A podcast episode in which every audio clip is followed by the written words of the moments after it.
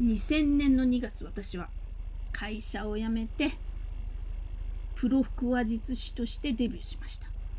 デビューっていうと聞こえがいいですが人脈もなし事務所もなしネタもほとんどないネタもほとんどないからないないない尽くしでした。でも希望だけはあったんです。希望っていうか夢ですかね。まあ大きな夢です。憧れの一国堂さんと同じ舞台に立つその大きな夢のために新しいスタートを切りました。まあ真冬の2月というと真冬です。真冬の公園は寒いです。だからいくら私が気持ちが熱く大道芸を始めても人が歩いてないんですよほとんど。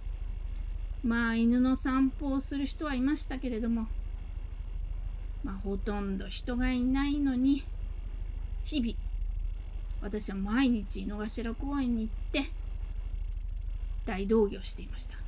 あ大道芸って言っても腹話術をしていたんですよ。よく大道芸をしていたっていうと和菓子さんジャグリングしてたんですかっていう人もいるんでね。腹話術を外でやってまあ外が私のステージでしたかね。まあそれで毎日もちろん投げ銭なんて入らないんですよ。お客さんも集まらない。でも日々まあ何て言うんですかね会社勤めをしてたんで井の頭公園が私の会社みたいな気分で毎日毎日行ってました。今考えるとよくそんなに毎日行ってたなと思いますよ。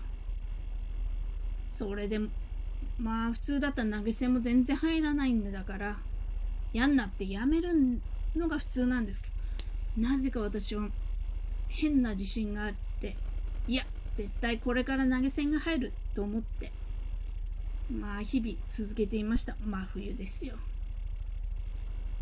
そしたらある日なんと投げ銭が入ったんですよ。まあ金額はね10円でしたがまあこの10円がまあ、わらしべ長者のように増えていくと信じてやり続けました。まあ今日はこのぐらいで。